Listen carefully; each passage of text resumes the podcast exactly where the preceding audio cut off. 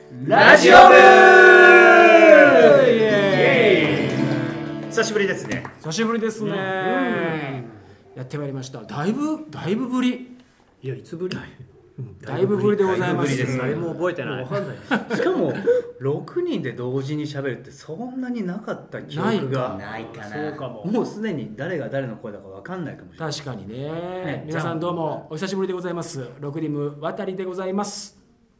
はい、えー、名古屋純ですシシドユウスケです小田敦ですりょうちんです片寄せひろしですなぜそのしっとりした自己紹介そういう感じで回ってきたかんだらろうねっていう感じがしますけども、そうそうそはいなかなかこう6人で久しぶりに集まって東京からお送りしておりますけども、はいはいはいはいね僕ら自体も会うのがねね久しぶりで久しぶりだよね全員い揃うのはねちゃんと会わなかったや僕この間ねねちょっと稽古ね、体調崩していけなかったっつって、そうだそうだ、久しぶりだよね久しぶりですみんな元気体調が体調悪かった人ねみんな元気だったよみんな元気健康大事だから、うん、で僕も全然元気になりました大丈夫ですか全然 元気になりましてよかったよかったなんかそのね病院にちょっと行ったらばさ、まあ、このご時世だからさ、あの大丈夫かなと思ってとりあえずほらなんなんていうの大丈夫だよって言ってほしくて言ったわけよ、んはいはいはいそしたら花粉症みたいなことをね、うん花粉症僕は花粉症じゃないんですよおもともとこれまではこれまではね、ね、はいあのいや今今もね、うん、花粉症にならないと決めてるから僕はだから、うんうんもうすでにそんなはずはない花粉症の匂いですうん決めれるものなのうんただなんとなくもしかしたらそもやものや感じはあるかもしれませんね。えどうどういう症状がうん、鼻水鼻水とかなんかちょっとこうあなんか熱っぽいなみたいな感じがあったわけですよ。あーただね37.5度にはならないんですよ。あーでも花粉症でしょえ本当花粉症もうあれアレルギー性反応でしょ普通にそうなの目が痒かったりよ目なんか全然痒くないもう痒くなったことがない目は。なんかね人に人 嘘つけよ花粉症以外でも痒くなったことが ないによってね症状がいろいろあって喉が痛くなる人咳が止まらなくなる人あーいたらそうねそうそうそう本当に熱っぽくなる風ほど邪っぽくなる人もいてみんなは花粉症花粉症ですよバリバリあっちゃん花粉症両私はそ僕はあの本当にあのなったことないってこと僕も決めてますからああなるほど、ね。決めた人鼻水垂れ流し状態ですけど花粉症花粉症はありません決めてるから決めた人だからねそうしょうあがないのあれ片吉さんは僕ちょっとありますあちょっとあるのね。僕あの全部アレルギー炎調べてあるので杉が少しは出てますからああじゃあちょっとあるって感じですね、全部調べてうんすごい調べたんだ潤なんかはもう僕はあー出ましたねなんかどんくらいだろう何年か前にで淳が、えーまあ、10代から知ってるんで花粉症とかも知ってて大変そうだなと思ったら、うん自分もなったっていうねなるほどだからちょっとしんどいですよこの時期はあそうなんだ僕はややヒノキ側なんで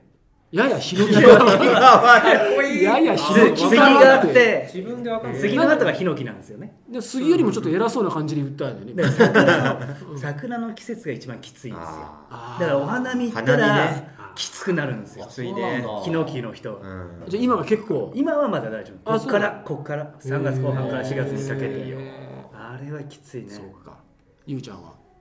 一応花粉症だけどうん軽いかな軽いあ軽め軽めかな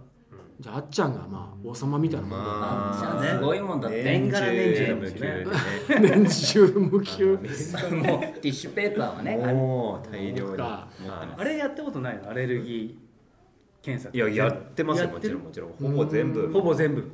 そうだよねストライクしてま年すがら年す中げえは杉茶がいいとか言うよねうん杉茶がいいってういんいろんなものがいいって言われるからさうん 諦めてんじゃんベテランだったら26歳かもしれないはいはい、それで試しょ。してない試してない試してないもう一個一個やってったら大変大変だもんね。そうだよねね。共に生きるですよねねだからまあまあ、こうやって集まってさ、元気に集まってるのがまあいいじゃないの。そうですねねうんねそうですよ花粉症でね今年の辛い思いされてる方もいるかと思うんですけれどはもいそうでぜすひロクティブのラジオを聞いてえーひととき過ごしてください慣れてるおすごいいや、多分曲が来るのかな。はえー今日はあのギターで渡りがえー曲を入れながら弾いておりますい。なのでもしかしたらですね歌なんか始まっちゃったりするのかなと思ってます花粉症の歌なんか出てくるんじゃないかな、すごい振りだよすごいよね。花粉症の男がいるわけですから花粉が飛ぶと思い出すあの人の顔花粉が飛ぶと思い出すあの人の顔くしゃみで歪んだあんな顔ハクションしたこんな顔どんな顔も愛おしくてまた会いたいあの人花粉が飛ぶと思い出す思い出す思い出すあの人の顔花粉が飛ぶと思い出すあの人の顔また会いたいな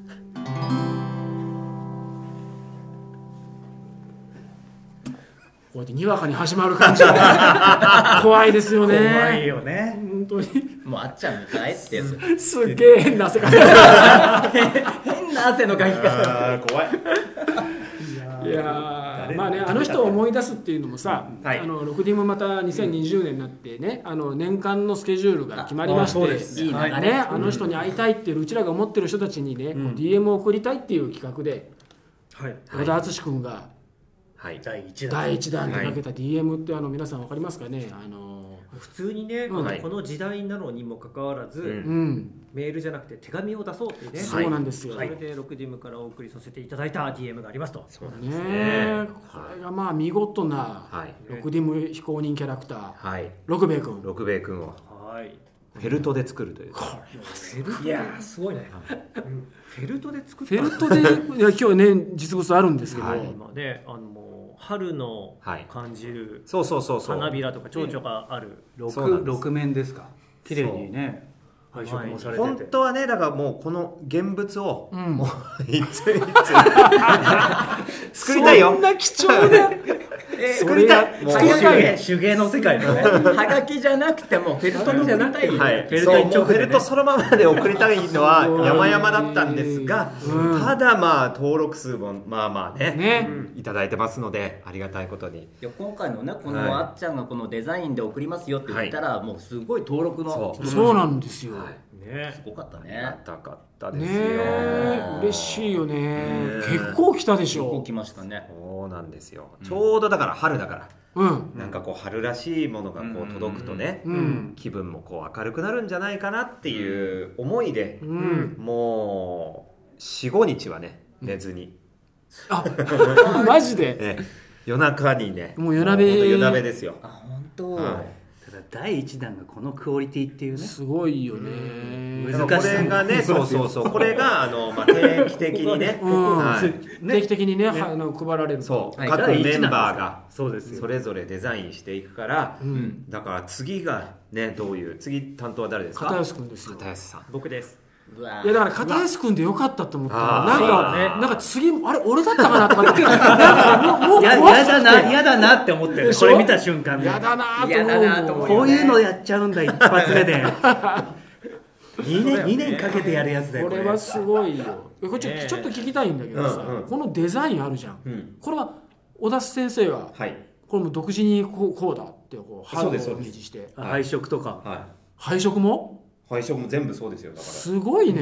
えじゃああのき生地屋さんにら、買いに行くわはい、けもですちろん行きましたよもうでしょはい、だからこれはもうその一部ですから、ねえ絵巻き絵巻き絵巻きみたいいにやだからそっかそっかそっかうあの僕のあの本当のイメージとしては、もっとあのす大きいもっとカラフルに絶対像だったんですががちょっとそこまでいくともうあの大変だと、はい、うん1、か月2か月そうだよねあ ー制作期間かかるなっていうことでだから材料としていっぱいあるけどもその中のまあ一部を使ってこうなったということですねすごいねこれいいね大きいやつをさ、うんポストカード入れみたいにこうさ、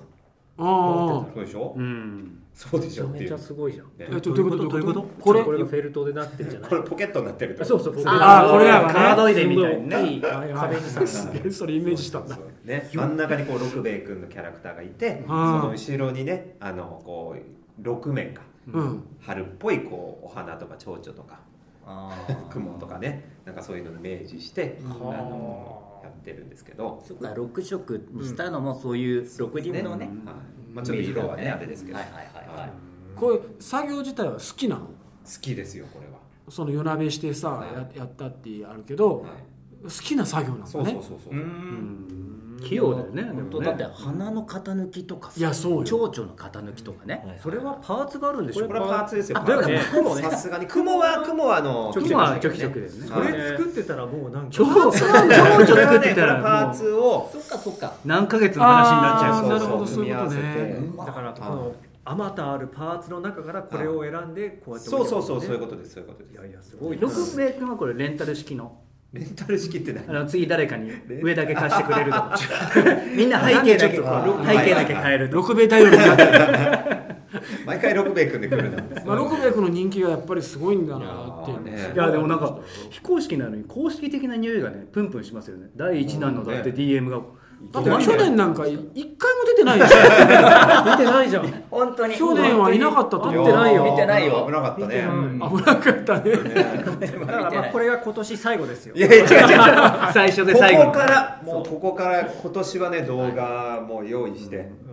うんやってますまあまあでもスタートダッシュは決めたって感じはそあうでりすねますからここからどうなっていくかいきますよねスーッとフェードアウトしていくかもしどうれない何なる事もないように片寄君の力でこうそうです消されていっちゃ消うされてねより違うキャラクター出してくるかもしれないいやもう新しいちょっとね動画を作りますからあなるほどそうなんですかはい今年はね楽しみに六兵衛君動画そうですおえーちなみにこの DM はですね、えー毎月、えー偶数月にはい配送します、郵送いたします、はいはいで、えーメンバーの担当が変わっていくんですね、うんえー第1弾が小田敦、はいで第2弾4月頃に今度片寄せ広志になりますはいで6月が僕じゃないかなあれ違うかな僕の8月が8月が僕両親です両親だよねで10月が僕名古屋じゃ順そして最後が僕です宍戸祐介あ俺のっすーラジオだから、僕です僕じゃん僕も一番最初僕って俺が言っちゃったからもうその僕の流れ入ができましたねでやっぱ認識してるはずだから宍戸ですれた入れたよこれもねいつぶりだって話ですけどね、はいじゃああの一応今決まっている年内のスケジュールをちょはいっと、はあのちょっと変更もあったのでね、はい改めてちょっとお伝えください担当の小田君はい、はい、わかりました。はいえーまずですね、6月、えー、27、28日と、はいえーこれ東京の世田谷区で、はいアトリエ第九芸術という場所でね、はいえーロクディムのライブ単独、東京単独ライブを行いますと、んはいえーそしてちょっと、えー間が空きまして10月17日が名古屋ですね、はいまたまた大仙芸場で行います、はいワンデイですね、今回は、えーそして10月翌日18日が三重県三重県桑名市桑名市また行きます、麦カフェ麦カフェさんですねもう距離感が近いですからめちゃめちゃ近い場所ですねはいはいえーそして同じく10月31日、えー桜ヶ丘いきいき交流センターという岡山県赤岩市というね、はいえー場所で去年もね去年もはい伺った場所で、うん今度おは世話になりましたね場所がちょっとはい大きくなると、そう一撃交流センターの前は会議室を借りたところでやったんですが、うんはいそこの大ホールではい大ホールでねやりますよ、満を持して、はい満を持してでいきますんで、ぜひ近くの方ね、えー岡山にいらしてくださいということで、そして、えー11月23日ですね、はい、またまたアトリエ第9芸術ここで行いますと、これは、あたりさん、ええこれは、はいえーこの23のライブ6デモの単独ライブなんですが、まあ、それとこうなんていうかな並走する形で、うんはいえー去年も開催した祭り渡りはい、その第2弾目をうん開催しようじゃないかっていうおこーとでねもう初公開じゃないですか今今初公開したねあそうだね言ってない、言おう言おうと思ってて言ってないんまで、だ行ってないんだ今初公開です、あらららららってことはまあ何日かうんあるってことですね、去年はもう2日だし今回4日間うわ倍にしてやろうとしてますからまた新しいメンバーで新しい企画でおーお送りするという楽しみ楽しみでしょうね渡り組、ね渡り組ですね、はいはいはい、そして年末ですよ、はい12月これあのーここが変更入ってるところですねあ変更点ですはい、ご注意くださ DM では12月12日でお知らせしてましたが、えー正しくは12月5日5日一週早まってます、そうですねえー浅草東洋館でははい、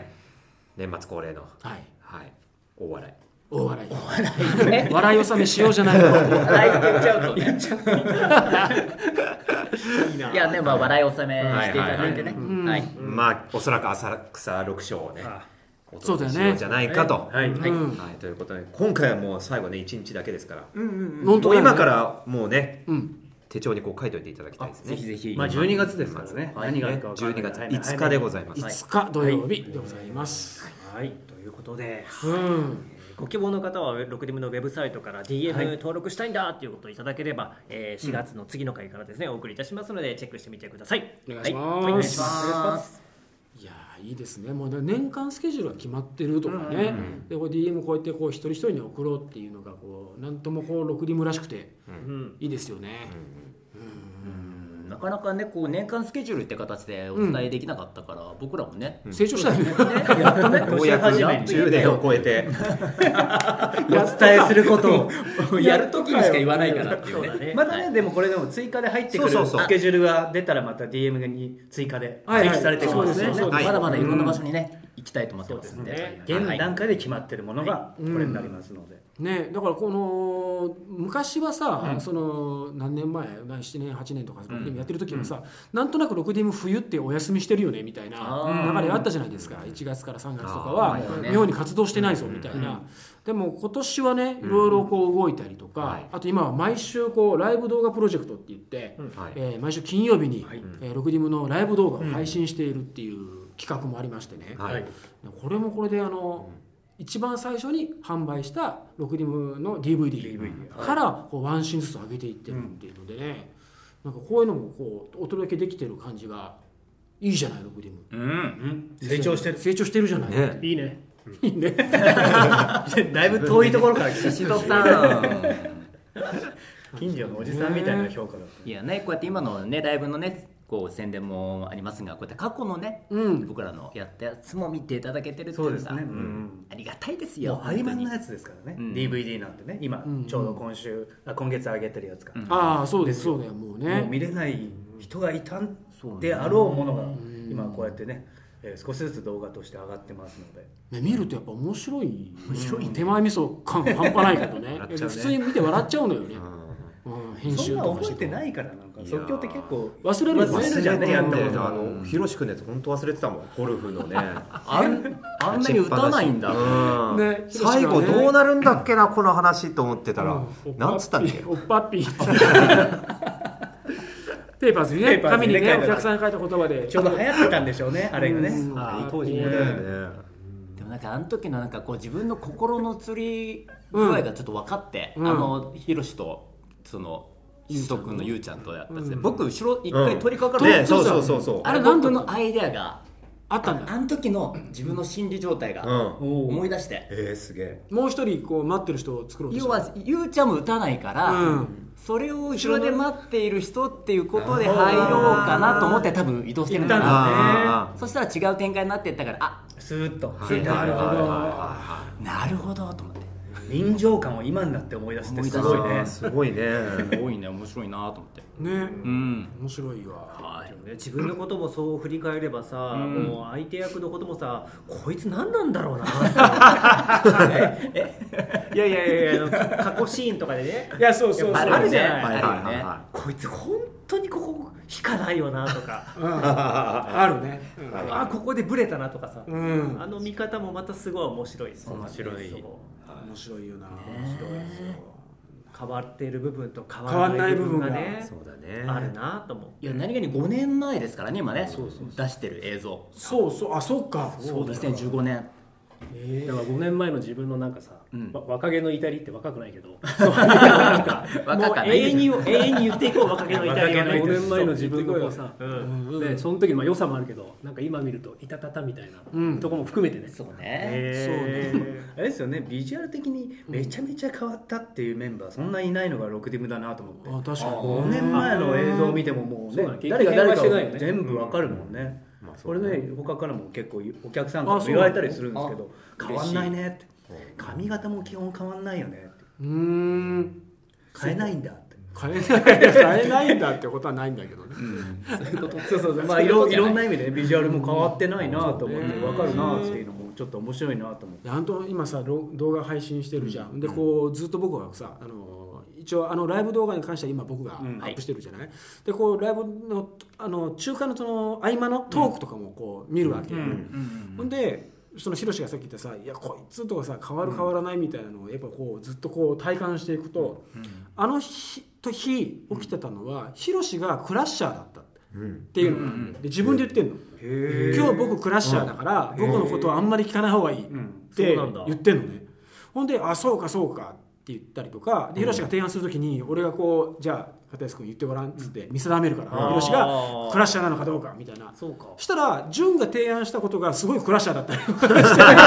してほんならちょっと待って潤がやばくねみたいになったの。あはいではい一回潤がやばいっていうレッテルを貼ったわけよ、うんほんなら次の時に、んまあ、今週の金曜日に出る動画がまさにそうなんだけど、うその設定を作る時に、んじゃあこうしようこうしようこうしようじゃあ電車のボックスシートにしようとかいや、あの夜行電車にしようとかなんかね、あの言うわけよ、そしたら大体整ってきたぐらいに潤が、じゃあ上からベッドが出てみたいなことを言うわけよ寝台列そ車う寝台列車だから上からベッドって言った時に、なんかえちょっとややこしくないみたいな感じになったの雰囲気が。あ全体的にねそうほんでヒロシがそのパッとね切るわけよ順を、切って「あちょっと順ちょっともうあれだから」言ったら順が順が「うんあだって俺テレビで見たぞ」っつって「寝台列車ベッド上から出てんぞ!」とか言って超言うわけよでそれで笑いになってるのねそれで笑いになってるんだけどあの当時の時は確かに「おいちょっと順そこもうよくない?」って思ったけど見てるとそんなに変なこと言ってないんだよみたいなふうに思うはいはいはいはいして、うんなんかそその時の主観とかうん流れてる空気とかまあまあねはいはいはあのライブとかあの日しかやっぱ分かんないけど、でもたまにねだからクラッシャーって結構言われるけど、うん名古屋さんの言ってること僕すげえわかりますよって出口ですげえ握手してくれる人いる絶対そうっすよね絶対少数派 だよ圧倒的少数派でしょでも いやでもそういうお客さんがいてくれるのはありがたいことだなといやそうよだって本当だよじゃなきゃやる意味もないし、だからいる意味もな少いし、数ね、派だとしても、うんそこで純のプレイ見そうて、ねいや分かる分かるっていうのよね、あだからいてくれなかったらもう大変なことだから ねそうそうそう誰も共感しないってなった日は危ないよねいやいやまあでもそういうこともね、うんもしかしたらパフォーマンスですからね、やってたらあるかもしれないいけやど、そうまあそこでで、まあ、自信を持ってやるっていうのもあれですけうど、ん言い続いけやることそもう大事そなういのうかやなりと取思いりがやまっぱおもろいなっていうねのはね、そうですよねだからあの動画で見れるのはシーンだけだからそうそうトれーク以がない外からねのうんそうな合の間のやり取りがやっぱライブで見れるので、まあ、ライブにはぜひ来ていただきたいぜひ来ていただきたいすねですすね。なんでそうこうなったかっていうのもそうなんだよですねタイトルの取り方とかもね結構ありますからね、その前後の流れとかもね、まあ、ただオープニングトーク長えなとか思うよねあ すっげえ投げんだよな、まだ喋るかとかねえーそんな長かった本編いつ始まるのとかあるクかリらームさんやっぱオープニング長いちょっとね反省した方がいいかもしれないもうちょっと20分ぐらいね20分ぐらい大体かかってるよね改善されたでしょそこはん改善してないしてないだいぶ短くしたつもりなんだけどね結果変わんないもん昔1時間ぐらいやってたのじゃんこれで改善されたんだったらねそう それだったら改善されてるけ毎節で1時ど間何進目が終わるくらいには30分ぐらいだもんね、長いねそういうのもちょっとブラッシュアップする、んそうですね時期に来てるのかもしれないですしたね。いですね。あーいや、まあまああと久々久々のラジオですから、ええはいあの僕はこの間の公演の時に合わせて一人で喋るっていあうそうだ企画をして喋っていたので。あの比較的喋るのは楽しかったり、うんあうんのこの声を通じてねあのあ片寄せってこういう人なんだって知ってもらえる機会があってよかったなと思うんですけど、うんなんかあの喋ったらどうなのみんななんか自分のこととかさ、はいはいはいいいね今ねその一つちょっとテーマがあってねあーやってることの話もあったけど、はいはいロクディブの活動とちょっと離れていや小田敦はとかあ宍戸祐介はとか最近どうなの？そう、うんうんはいはいはいまあね僕らもね知る機会にうん、それぞれみんなどうしてんのっていうあーあじゃあ それで言うんだったらそれを話しかけるんだったらもう話しちゃうよお今日話しちゃうよ。いやそうなんですよ今日話しちゃう小田よ。さんいやこのね DM をさこう作っていてね、でこう改めてうん、こう自分が何が好きなのかっていうのねはいはいはいはい片井さん個展をすることにした まだ1個しか上がってないのにか柏のどこから借りてもアトリエでそうそうギャラリーでやることにした、はいフェルトワークショップを始める子供向けの作品作りあー商品化あーああ腕をはい、えー幼稚園の PTA の会長になることにしてだいぶいったねフェルト上ねの方フェルトでこういうことできるんだすごいね確かに、はい、正解に行く正解あ政治の世界政あ正解に行く ねでここから、全然関係ないすげえなどれだろうどれえーどれどれも皆さんブブーあー結構近いと思ったんだけどいやいやそういうこと古典まあ古典できたらいいですけれども、あのね僕こう小さい頃振り返って、シルバニアファミリーが、うんあ俺好きだったなっていうのをなんかこうフェルトをねこういじりながら、あのシルバニアファミリーってわかりますかわかりますあの人形のね、はいうんうさぎさんのどっちかというと女の子がそうそう好きな女の子とかがのねお人形遊びそうお家があっていろんなお洋服とか着替えられたりとかあのー小動物の家族がねいたりとかあなるほどリスの家族とかがいたりしてうんそれをこう揃えてこうおままごと遊びみたいにするんですけどうんあの遊びがすごい好きだったの僕はうんじゃああったってことなんですそうあったそうなんただまあ男の子だからあんま買ってもらえないからうんあの唯一おばあちゃんがなんかに買ってもらった一体のこのなんかビーバーかなんかのあれお姉ちゃんの影響じゃないんだお姉ちゃんはもう年が離れてるからうんおお姉ちゃんねそういう遊びはしてなかったのねえーあそういとこの女の子のお家とかにあるうんものを、まあ使わせてもらって、で自分もそのビーバーかなんかの小さい、ね、ぬいぐるみを持ってって遊んでたっていう記憶があって思い出したで今でもやっぱなんかこう、うん胸がときめくなと思ってシルバニアシルバニアファミリーそを見れるっとてそ の最初の初期衝動みたいなのって覚えてんのそのちっちゃい頃どっか行って さ衝動初期衝動ってロックみたいなことうんで最初の最初にシルバニアファミリーに会った時とかあ、電気なんかこう走ってあるわけじゃん雷雷うわ打たなんれかたこよれうな惹かれるみたいなのってああったいや覚えてないと思うけども、うんいやそうねでも可愛いって思ったんじゃないかなだよねだ昔なんかテレビで CM とかしてたよねしてたよねよくやってた記憶があるけどそうねかそう近所かの子たちもなんかそういうの見てたのかうな、んねそうなんじゃないかうへん、ーあの世界観うんあの家があってとか、平和な感じとそう平和な感じがあなっんかてカントリーな感じあるよねそうカントリーな感じとかああそうあの可愛い感じがーもああそれうすごいキュンキュンしててうんだからこの六兵衛君とかうんこのねー背え今景くん付けしたよね六兵衛君でしょはいあれえくんつけてたっけ六兵衛君でつけてたっしけょ六兵衛君でしょ六兵衛って六兵衛いや六兵衛君ですよでももうそのフェフェルトを作ってからおかしいよ愛情がもう漏れちゃってるねその世界観をこうすごくこうイメージしなしがらてんだもなでちょっと違いますけどね、はいでこれを喚起されたことによってなんかあっちゃんの中でこうしていきたいみたいなのがあ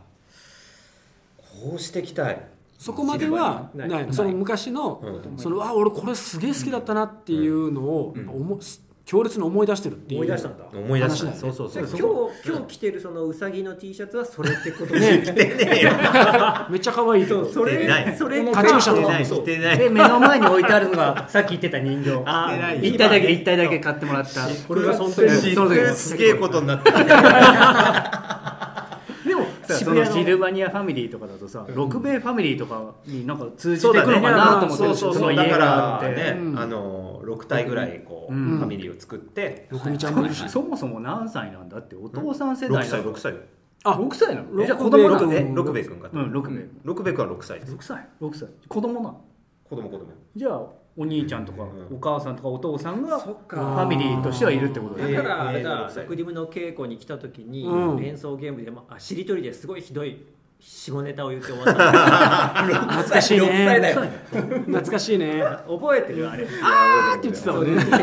んねあの映像あ面あ白いようの危ないあれねね6歳だったよねそ6の歳だから躊躇がないから躊躇がない思ったら言っちゃってる感じとんでもないこと言っちゃうねって叫んでるのがすげえ面白かっただから今後はさそういうとこにもねそうだね仲間ファミリーが増えていくかもしれないこの楽しみのんその初期衝動を思い出したからねねうんそうねねすごいね思い出したやっぱそうねいいツアよーねツアーに六兵衛君連れてきた時すげえでかい家みたいなめちゃめちゃでかいケースに入ってすっげえそんなでかいのお城みたいもうなそのままそのまま家になるっていうねそのままねだって公園で開きいちゃたうもらんねね開いたらうんそうだねそうだねその公園があってもいいよはねいはいはいね六兵衛劇劇場みたいいやな子供たち見てほしい、ぜひぜひうわー最近そういうそうそうそうだからそういうのをプライベートではちょっと思い出しましたよいいですね。はいいやーなんかそんなどうですか皆さんねそんな歌があるんじゃないかな。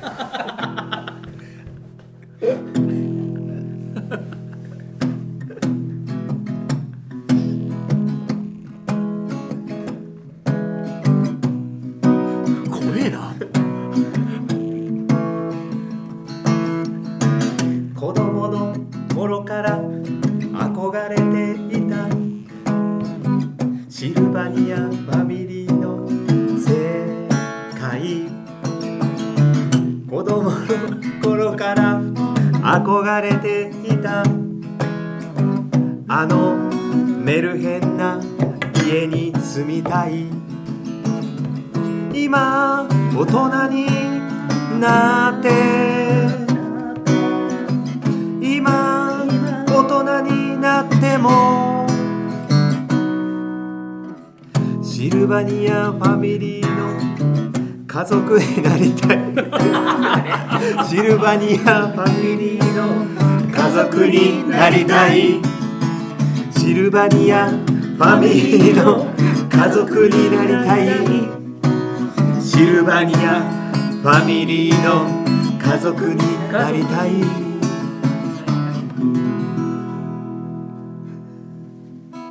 シルバニアファミリーとかとか